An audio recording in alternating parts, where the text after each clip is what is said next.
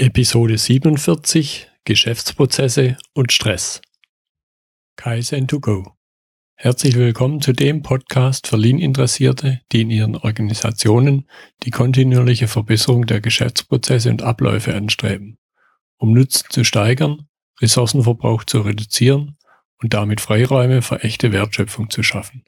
Für mehr Erfolg durch Kunden- und Mitarbeiterzufriedenheit höhere Produktivität durch mehr Effektivität und Effizienz an den Maschinen, im Außendienst, in den Büros bis zur Chefetage. Heute habe ich Markus Frei bei mir im Gespräch. Markus Frei ist Spezialist für Stress, Redner, Buchautor in dem Umfeld. Hallo Markus. Hallo Götz, ich grüße dich. Schön, dass du heute dabei bist. Freut mich auch. Ja, danke für die Einladung. Bitteschön. So, wie ich das auch sonst immer mache, stell dich doch am besten selber unseren Zuhörern vor. Ja, die äh, wichtigsten Stichworte hast du schon gesagt. Ich bin, mein Name ist Markus Frei. Ich verdiene mein Geld als Redner. Neudeutsch heißt das heute Keynote Speaker, Trainer, Coach.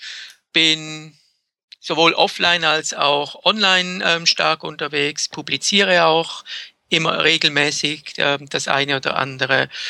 Ja, Buchautor, hast du gesagt, 54 Jahre alt, begeisterter Familienvater nach wie vor, äh, haben, Hinten, haben Hintergrund im Hochleistungssport, komme also ursprünglich äh, von einer sportlichen Erfahrung her. Ja, das sind so vielleicht so die wichtigsten Stichworte zu meiner Person. Bin, das hört man vielleicht am Akzent noch an, komme nicht aus Köln, wo ich schon lange wohnhaft bin, sondern bin ursprünglich äh, schweizerischer Herkunft. Meine Heimatstadt ist Basel. Ja. So, das ist, glaube so alles, was erstmal wichtig ist. Ja, passt absolut.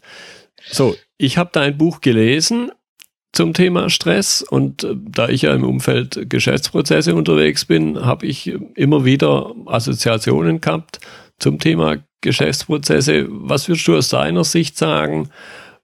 Welche Rolle spielen Geschäftsprozesse für das berufliche Stressaufkommen, also Ursache von Stress? Ja, natürlich eine sehr große.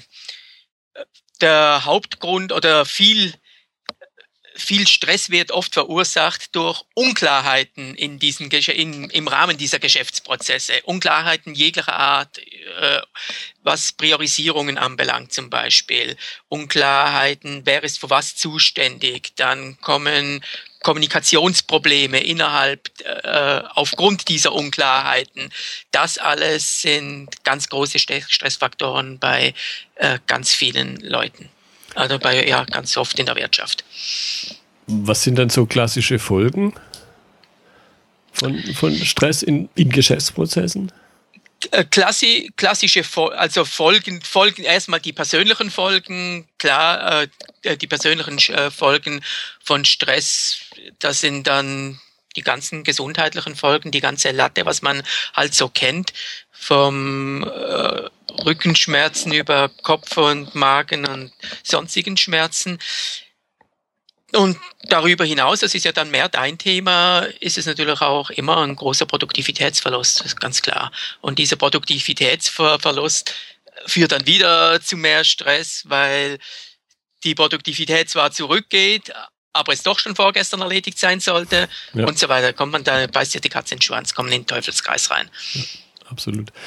Gut, Teufelskreis war schon ein gutes Stichwort. Was können Unternehmen, in der Regel jetzt halt repräsentiert durch Vorgesetzte, tun, um Stress bei den Mitarbeitern vermeiden? Der erste Punkt ist mal präzise Kommunikation. In zum Beispiel, äh, vor allem in dem, was jetzt erstens ist, was ist zweitens, was ist drittens. Da ist oft sehr viel Unsicherheit da und dann entscheidet, dann soll man dann doch selbst entscheiden, dann ist es aber dann doch falsch, weil zweitens halt doch erstens sein sollte und so weiter. Also ganz klare und präzise und offene Kommunikation auf in allen Bereichen des Geschäftslebens, sage ich jetzt mal. Das ist eigentlich so das Allerwichtigste. Wenn, denn wenn die Kommunikation stimmt, dann schafft man auch mal zwischenzeitlich einen äh, größeren Arbeitsanfall. Das ist zwar dann auch ein gewisser Stressfaktor, aber er ist nicht halb so groß, wie wenn eben großer Arbeitsanfall und schlechte Kommunikation dann zusammenkommt. Dann wird es oft dramatisch. Das heißt, da höre ich auch so ein bisschen raus, die reine Arbeitsbelastung vom Volumen her, das ist gar nicht mal das große Problem. Das kann schon ein Problem sein, ist aber nicht, ist aber in der Tat nicht das größte Problem, beziehungsweise es wird dann massiv verschärft durch diese Kommunikationsunklarheiten. Die Kommunikationsunklarheiten sind äh, viel, viel größere Stressfaktor oder auch ähm, irgend verschiedene äh, oder auch ja Zwistigkeiten jeglichster Art, die es ja, die es ja auch in der Wirtschaft zuhauf gibt, äh, Missverständnisse und so weiter.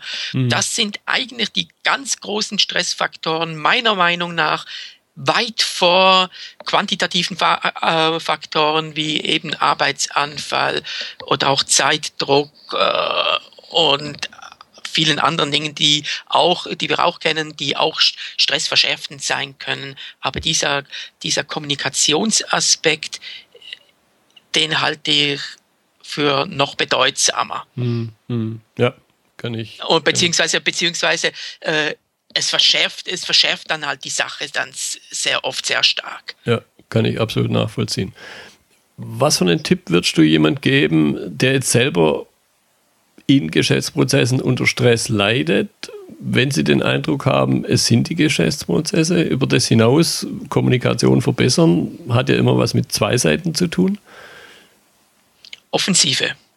Na, okay. Ganz klar Offensive. Also ob, ob jetzt, ob jetzt vom der vorgesetzten Funktion, ob jetzt jemand in der vorgesetzten Funktion ist oder auch in der untergebenen Funktion Offensive. Also auf den, der hauptbetroffen ist, in, in Sachen Zusammenarbeit, in Sachen Priorisierung auf den zugehen und sagen, pass mal auf, wir müssen jetzt das zurückstellen und, äh, und das jetzt vorziehen, priorisieren oder eben wenn das nicht klar ist, dass dann halt auch der Untergebene den Mut hat, hat dann auch wieder mit der Kommunikationskultur zu tun, ne? Mhm. Äh, aber auch den Mut hat, auf den Vorgesetzten zuzugehen und sagen, pass mal auf, Chef, du hast mir jetzt äh, das und das gegeben, jetzt äh, obendrauf hast du mir jetzt noch das gepackt.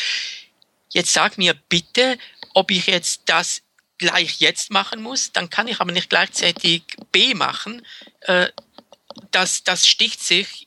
Also ich kann ja auch meine Arbeitskraft ist begrenzt und ich möchte sie auf das konzentrieren, was am wichtigsten ist. Und das ist mir jetzt im Moment gerade nicht so klar. Also diese, diese Offensive in der Kommunikation beziehungsweise das Schaffen einer Kommunikations, Kommunikationskultur, die eben diese Offensive auch erlaubt, ohne dass der eine Angst haben muss, er kriegt jetzt gleich einen über den Deckel oder hm. wie auch immer. Äh, das, das ist das Allerwichtigste. Ne? Das, äh, das sagt jetzt einer, der sonst Stressseminare macht und keine Kommunikationsseminare. Aber darum kommen wir nicht herum, um, um diese, um diese Kommunikations, um diese offene Kommunikationskultur und den Mut, die den Mut zur Offensive in der Kommunikation erlaubt. Das ist meiner Meinung nach das Allerwichtigste. Und dann, das ist dann wieder mehr Chefsache oder gehängt dann auch miteinander zusammen, dass ich eben genau weiß, was ich will, was eben, was eben erstens und was zweitens, was das drittens ist. Ja. Und das, und das ist oft unklar, auf allen Ebenen unklar. Also bis in die, bis in die obersten Führungsetagen ist das leider oft unklar. Man glaubt es kaum, aber die Leute wissen oft nicht, was sie wirklich wollen. Klar, sie haben Wünsche, ne? sie wollen Umsatzsteigerung und alles Mögliche, ne? aber wie diese Umsatzsteigerung zu erreichen ist, mit, mit welchen, ja, mit welchen Priorisierungen, mit welchen ähm, Punkten, in welcher Reihenfolge, das alles ist sehr, sehr wichtig und das wird oft vernachlässigt, nicht drüber nachgedacht oder wenn drüber nachgedacht worden ist, nicht entsprechend kommuniziert. Das sind so meiner Erfahrung nach die aller, allergrößten Stressfaktoren. Mhm. Ja. Also wenn, wenn ich in Seminare komme, wenn ich in, in Firmen reinkomme und dann die Leute mir so, mir so irgendwelche, äh, dann sich bei mir beklagen, so unter vier Augen, so auf dem Weg zur Türe dann noch raus, ja, aber wissen Sie ihn so, dann kommt immer irgendein Kommunikationsproblem. Hm, ja, kann ich, kann die Mitarbeiter mauern nur zum Beispiel oder, oder, ja, die Chefs lassen nicht mit sich diskutieren, was weiß ich dann halt. Ne? Ja, ja, okay. Jetzt in, in den Dingen, die du gerade erwähnt hast, habe ich einen Punkt rausgehört, auch wenn du den Begriff nicht genannt hast, und zwar das Thema Multitasking. Wenn ich eben keine klaren Prioritäten, keine klare Reihenfolge habe, ich könnte mir vorstellen, dass auch Multitasking eine Stressursache ist, oder? Zum Mitschreiben, Multitasking ist Selbstbetrug. schlicht, schlicht und ergreifend. Also ich kann gleichzeitig Kaugummi kauen und pinkeln, das geht. Ähm, das war's dann aber auch schon. Unser Gehirn kann nicht zwei Dinge gleichzeitig tun. Ich kann höchstens mal, äh, kann ich etwas nebenher laufen lassen, das hochgradig automatisiert ist. Dann, dann ähm, geht es mal. Aber gleichzeitig E-Mails angucken, wenn wir, wenn wir zum Beispiel miteinander sprechen, geht nicht. Ja. Ne? Und viele andere Sachen geht nicht. Multitasking wird immer mit zwei Punkten erkauft.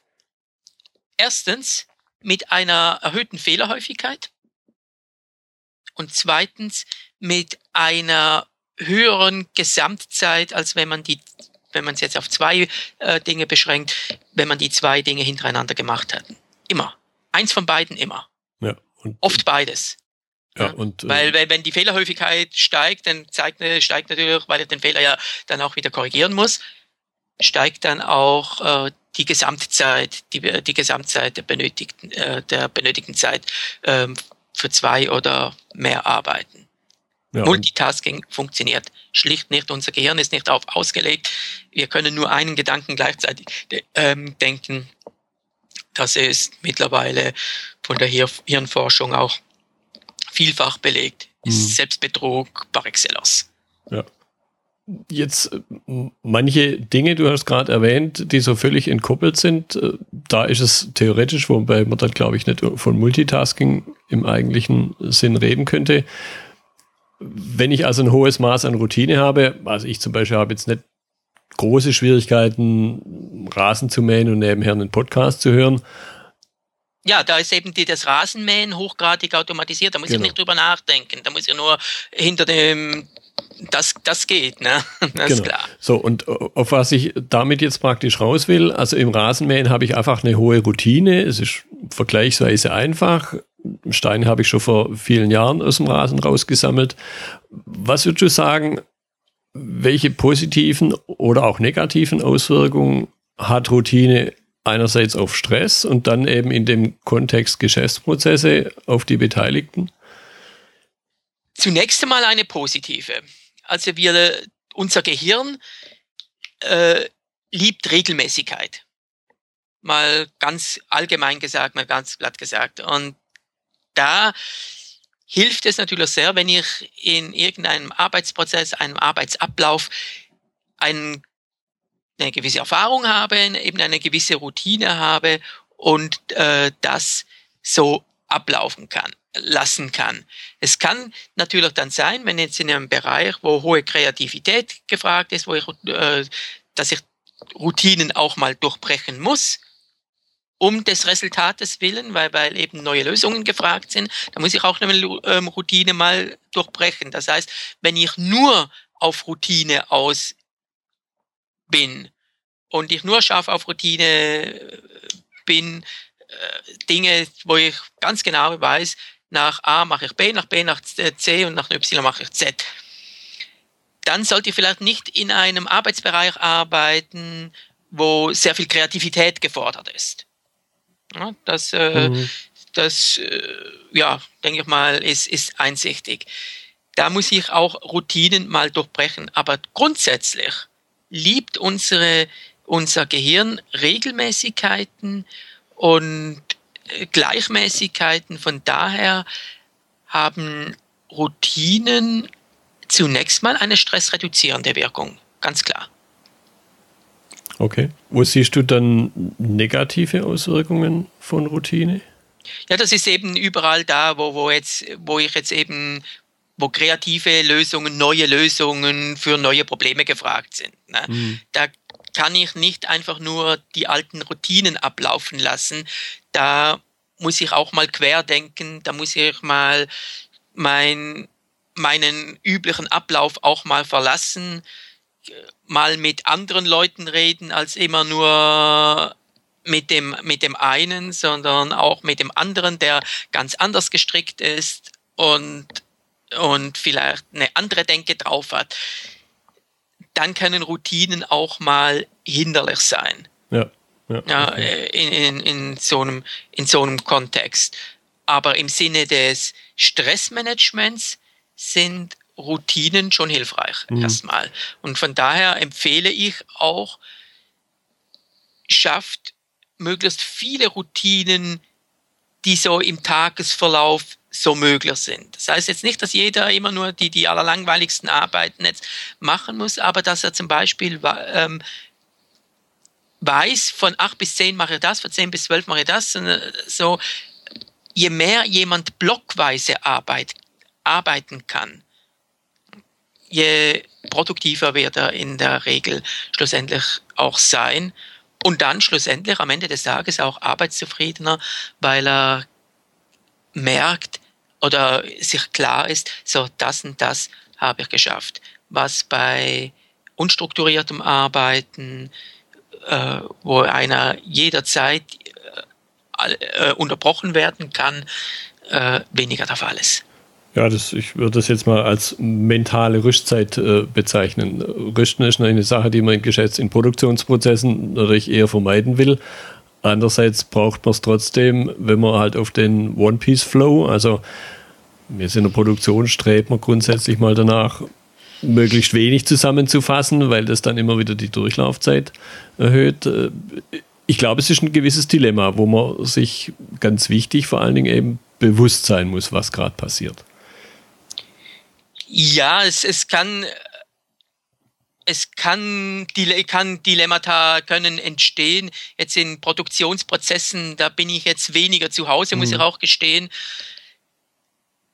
Grundsätzlich, grundsätzlich ist, ist es aber, ist es schon so, dass äh, blockweises Arbeiten, ich habe jetzt vor allem mit Wissensarbeitern jetzt äh, zu tun, dass blockweises Arbeiten meistens produktiver ist. Ja, ja. Also das kann man grundsätzlich festhalten, wie es jetzt in speziellen Produktionsprozessen sehr spezifischen Produktionsprozessen kann es auch mal anders sein, das will mhm. ich gar nicht abstreiten. Aber die Regel ähm, ist es nicht, würde ich sagen. Ja, ja. Jedenfalls nicht außerhalb von Produktionsprozessen.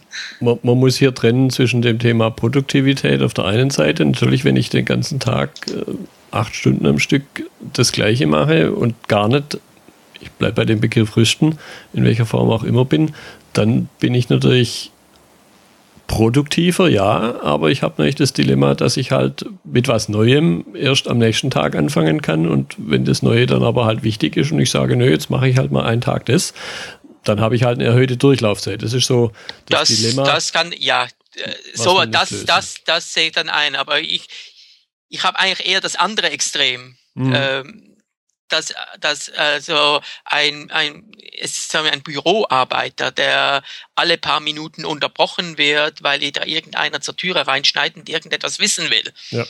Und jedes Mal, wenn er unterbrochen wird, braucht er wieder ein paar Minuten, bis zu acht Minuten, bis er wieder im alten Prozess drin ist.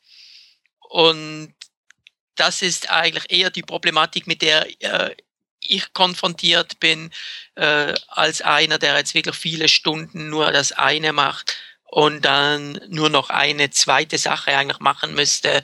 Äh, ja, das mit dem bin ich persönlich mhm. wenig konfrontiert, die es aber durchaus auch geben mag. Ja, ja. Mir kam jetzt gerade noch ein Gedanke, es steht ja immer wieder die Frage, auch in, bei mir, wenn es natürlich um Verbesserung geht, muss sich ja was verändern, sonst kann sich nichts verbessern. Und da steht immer die Frage im Raum, ja, was verursacht denn den Widerstand gegen die Veränderung? Und da kam mir jetzt gerade der Gedanke, dass die Veränderung an sich ja unter Umständen auch Stress erzeugt. Wie, wie siehst du das? Die Veränderung äh, erzeugt nicht den Stress, sondern das, was ich über die Veränderung denke. Okay. Und wir und wir in Deutschland sind äh, in der Schweiz übrigens auch, äh, insgesamt in Mitteleuropa sind mehr als Leute in anderen Kulturkreisen sehr, sehr stark sicherheitsorientiert. Mhm. Und alles, was sich, jede Veränderung bedeutet erstmal Unsicherheit. Weil, ich weiß, weil es ist ja neu, ich weiß nicht, wie es funktioniert, ich weiß, wie das alte funktioniert hat oder auch nicht. Äh, und wenn ich sehr stark sicherheitsorientiert bin in verschiedensten Bereichen des Lebens, dann tue ich mich mit Veränderungen sehr schwer. Das ist so, so ein Hauptpunkt. Und die Frage ist jetzt auch wieder, was für eine Philosophie persönliche Lebensphilosophie in, in Bezug auf Neues, in Be eben in Bezug auf Veränderung, lebt jeder einzelne Mitarbeiter ganz persönlich. Das ist der eine Punkt. Und der zweite Punkt, wir hatten es schon mal, ist wieder die Kommunikationskultur. Mhm. Ja, wenn ich eine beschissene Kommunikationskultur habe, dann habe ich bei jeder Veränderung natürlich gewaltig Stress in der Mitarbeiterschaft. Das, äh, das ist, ist ganz klar. Äh, das ist eben also diese zwei Punkte, Kommunikationskultur, das sind mehr das, das, das Außen und dann die Kommunikation jedes Einzelnen mit sich selber bezüglich des Neuen, bezüglich der Veränderung. Ja. Das sind so die entscheidenden Punkte, dass Change, Man Change Management heißt das heutzutage, mhm. dass das ähm, gelingt oder eben noch nicht. Ja, sehr nachvollziehbar. Jetzt möchte ich noch auf, oder nicht noch, wir haben noch ein paar Punkte aber auf den Aspekt, äh, der jetzt in Deutschland, das kriegst du sicher auch mit, äh, relativ aktuell gerade ist, seit ein paar Jahren, aber mittlerweile sehr stark ankommt, nämlich das Thema psychische Gefährdungsbeurteilung, Arbeitsschutzgesetz. Mhm. Was würdest du sagen, welche Rolle spielt da der Stress auf das? Und dann eben in der Endfolge, darum ist das ganze Thema hochgekommen, das weite Feld des Burnouts und so weiter. Ist, ja, ist ein sehr weites Feld. Äh, zunächst einmal, es spielt nicht die einzige Rolle. Das ist mal, mal wichtig ähm, zu, äh, zu verstehen, weil in der öffentlichen Diskussion wird oft so getan, wie wenn es eine reine Stressgeschichte wäre, diese psychische Gefährdung. Das ist mal das eine. Und die Stressgeschichte wiederum allein auf den, auf den Quantität der Arbeit zurückzuführen sein, also den Arbeitsanfall, die Arbeitsstunden und so weiter äh, oder eben Erreichbarkeit und so weiter. Das stimmt nur zum Teil. Also der Stress, der Stress äh, ja durchaus auch Arbeitsanfall spielt eine Rolle, aber die größere Rolle spielen wieder die Dinge, die ich äh, jetzt schon ein paar Mal genannt haben, wieder Kommunikationskultur, Mobbing-Geschichten und mhm. so weiter äh, innere Kommunikation, Kommunikation, Chef, Mitarbeiter und so weiter. Die spielen an dieser Stelle bei berufsbedingten, arbeitsbedingten psychischen Gefährdungen die weitaus höhere Rolle als jetzt eben die quantitativen Geschichten. Weil zwischenzeitlicher Stress oder zwischenzeitlicher erhöhter Arbeitsanfall ist nicht das Problem. Problem wird es erst dann, wenn es erstens dauerhaft ist, also einfach dann wirklich zu, zu viel ist mhm. und zweitens, wenn eben diese wenn diese innerbetrieblichen äh, Kommunikationen, wenn die nicht funktionieren. Das, das sind so die Haupt, Hauptpunkte. Im Übrigen ähm, warne ich davor, die Wirkungen von solchen Gesetzen zu überschätzen. Das scheint mir in der öffentlichen Diskussion auch sehr stark zu sein. Hm. Dies wird, es wird weit überschätzt, beziehungsweise ich, ich habe die ganz große Befürchtung, dass, dass, dass es dann einfach nur verschoben wird. Ne? Hm. Äh, zum Beispiel von den Tarif, ähm, von Menschen, die mit in tarifgebundenen Arbeitsverträgen sind, zu denen, die außertariflich äh, angestellt sind, äh, außertariflich äh, gebunden sind oder äh, dann halt nach oben den Chefs oder wie auch immer, irgendjemand, der sich dann weniger stark wehren kann, mhm. äh, wird es dann verschoben und das Problem letztendlich gar nicht gelöst. Nein, wir müssen erkennen, oder die Betriebe müssen erkennen, die Agierenden im Wirtschaftsprozess müssen erkennen, sprich jetzt also Gewerkschafter und Arbeitgeber, wir sitzen alle im gleichen Boot und wir müssen da neue Lösungen finden, eventuell auch neue Arbeitsprozesse, eventuell auch mal neue technischen Hilfen und zwar so, dass dann nicht einfach wieder Arbeit oben drauf gepackt wird, wenn man wieder irgendwo ähm, durch irgendeine technische Hilfe, durch ein Tool oder was er sich Zeit eingespart hat. Ja, äh, das vielleicht so, so allgemein gesagt und vielleicht noch mal kurz, noch kurz zum, zur Burnout-Problematik die da noch einmal äh, eine Spezialstellung hat.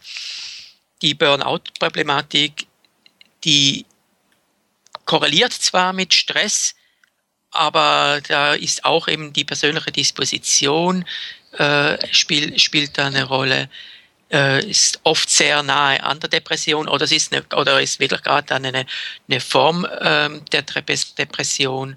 Mhm. Es ist eine Burnout ist vor allem ein Verlust des Gefühls für den Sinn des Lebens im Allgemeinen, der persönlichen Arbeit im Speziellen.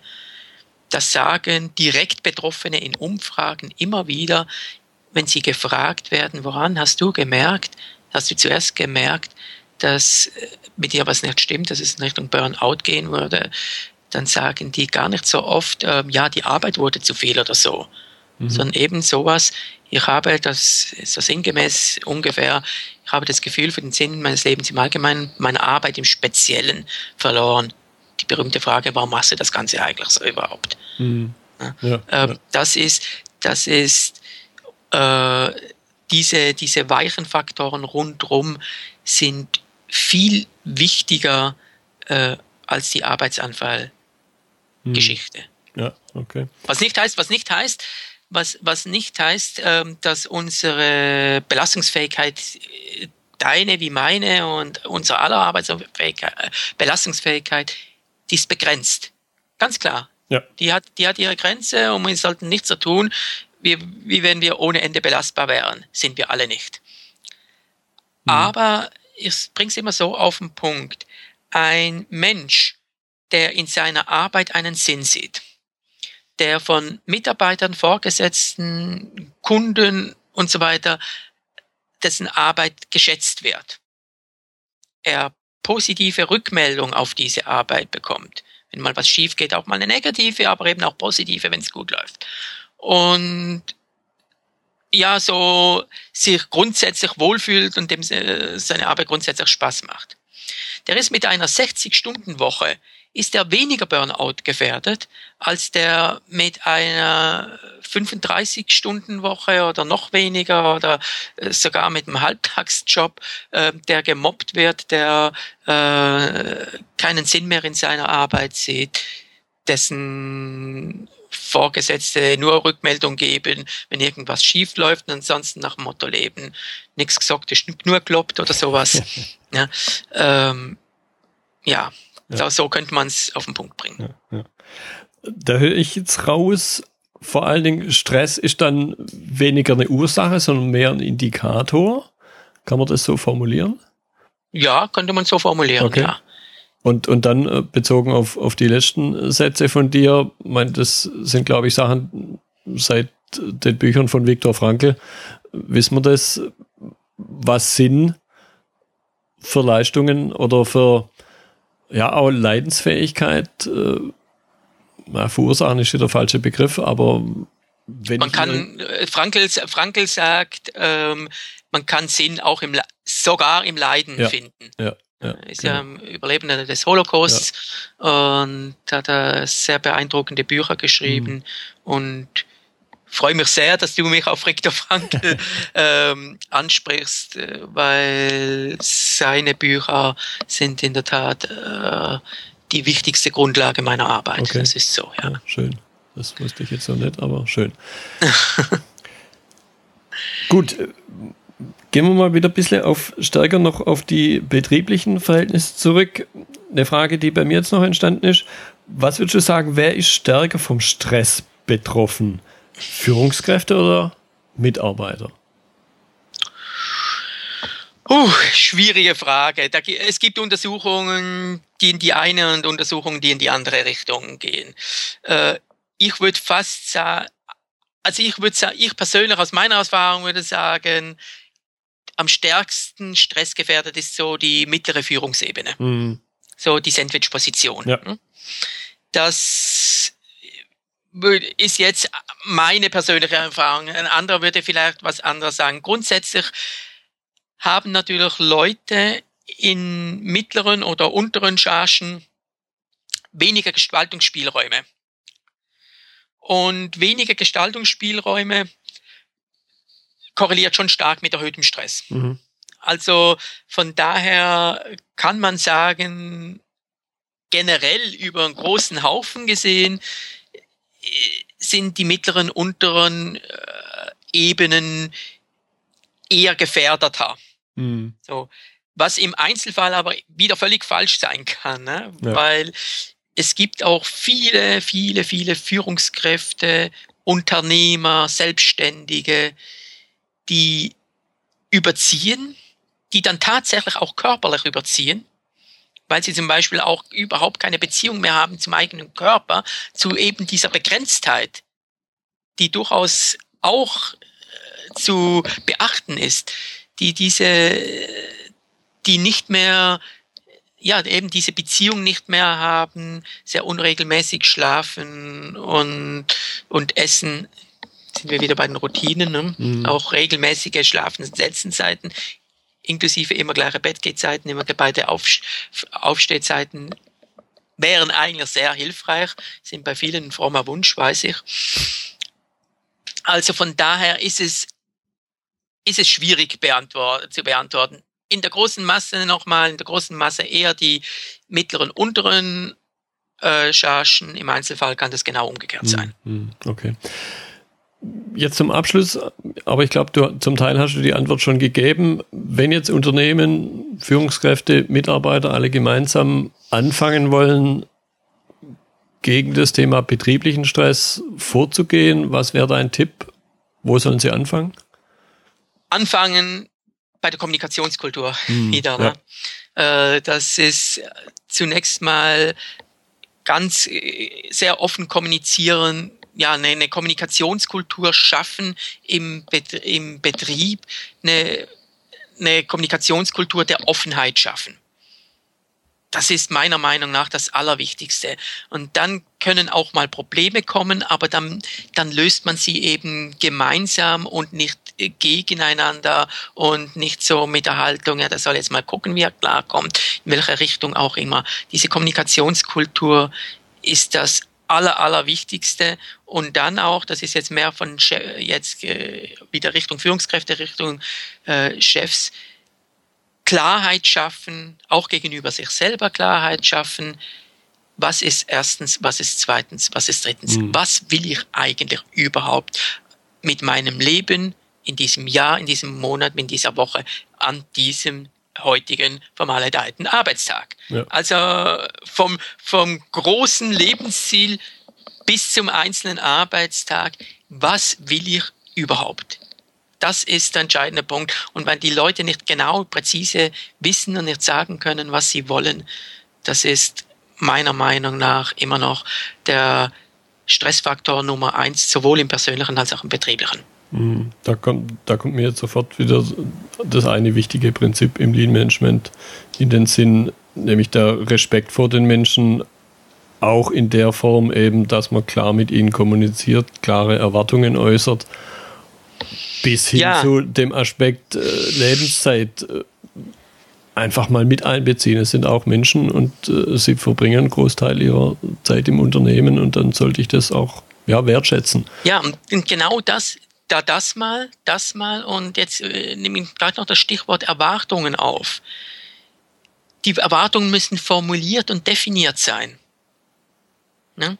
müssen auch begrenzt sein, wo, wo die Erwartung aufhört und so weiter. Aber sie muss äh, kommuniziert und definiert sein. Das Schlimmste sind Erwartungen, die diffus im Raum rumwabern, aber unklar, nicht klar formuliert sind und dann hat der Mitarbeiter immer das Gefühl, egal was ich mache, es ist immer zu wenig. Mhm. Ne? Und, und der Vorgesetzte hat, hat vielleicht das Gefühl, der will nicht oder irgendwas sowas. Ne? Äh, also diffuse, diffuse, nicht präzisierte Erwartungen, das ist echt ein schlimmes Rattengift für ja. äh, die betriebliche Atmosphäre. Und betriebliche Atmosphäre korreliert unmittelbar mit Produktivität, äh, ja, mit der Produktivität insgesamt, mit der Belastungsfähigkeit des einzelnen Mitarbeiters ähm, ebenso, klar. Ja, prima. Das ist es auch irgendwo ein gutes Schlich Schlusswort im, im Sinne von, ich muss mit den Menschen reden, um dann Stress zu vermeiden, um Stress erst gar nicht entstehen zu lassen. Markus, ich danke dir für deine Zeit, für das interessante Gespräch, für die interessanten Inhalte. Ich, mir sehr, ich kann mir sehr gut vorstellen, dass da für die Zuhörer einige interessante Impulse dabei sind, auch wenn sie sich vielleicht relativ spitz nur mit dem Thema Geschäfts, vermeintlich nur mit dem Thema Geschäftsprozesse beschäftigen. Also, nochmal vielen jo. Dank. Jo, herzlichen Dank auch. Ähm, habe mich sehr gefreut, da einiges ähm, weitergeben zu können und hoffe, dass da wirklich ein Nutzen für die Hörer, für deine Hörer dabei gewesen ist. Das war die heutige Episode im Gespräch mit Markus Frei zum Thema Geschäftsprozesse und Stress. Wenn Ihnen die Folge gefallen hat, freue ich mich über Ihre Rezension bei iTunes. Ich bin Götz Müller und das war Kaizen2Go. Vielen Dank fürs Zuhören und Ihr Interesse. Ich wünsche Ihnen eine gute Zeit bis zur nächsten Episode. Und denken Sie immer daran, bei allem, was Sie tun oder lassen. Das Leben ist viel zu kurz, um es mit Verschwendung zu verbringen.